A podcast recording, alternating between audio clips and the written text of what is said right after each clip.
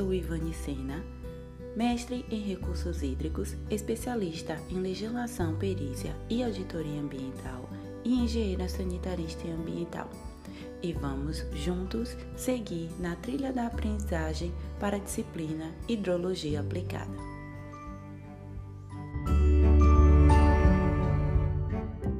Vamos dar continuidade à nossa trilha da aprendizagem da semana 5, no qual estamos abordando a respeito da infiltração em um podcast com o tema Águas que infiltram. Ao longo do ciclo hidrológico, a energia solar desencadeia na evaporação da água dos mares e dos oceanos, que em forma de vapor vai constituir as nuvens na atmosfera. Ao regressar na forma de chuva ou de neve, a água é repartida pelos continentes. Cerca de dois terços do planeta estão cobertos de água e apenas o terço restante corresponde à terra firme dos continentes. Uma parcela significativa da água que chega à superfície terrestre em forma de chuva ou de neve vira escoamento superficial. Outra parte é devolvida à atmosfera em forma de vapor de água que se forma por aquecimento da água dos rios e dos lagos ou por transpiração das plantas.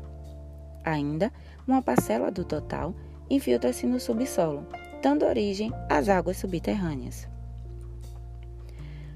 A infiltração pode ser definida, então, como a passagem da água através da superfície do solo, atravessando os poros e atingindo o interior do solo.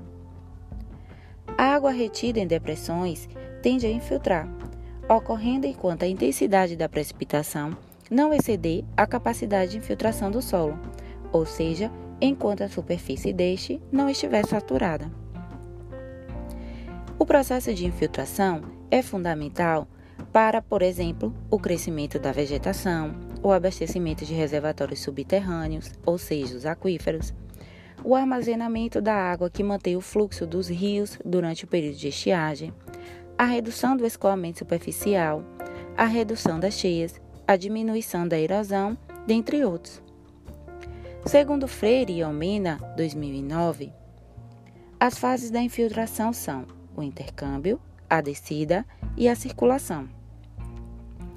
O intercâmbio ocorre na camada superficial de terreno, onde as partículas de água estão sujeitas a retornar à atmosfera por aspiração capilar, provocada pela ação da evaporação ou absorvida pelas raízes das plantas.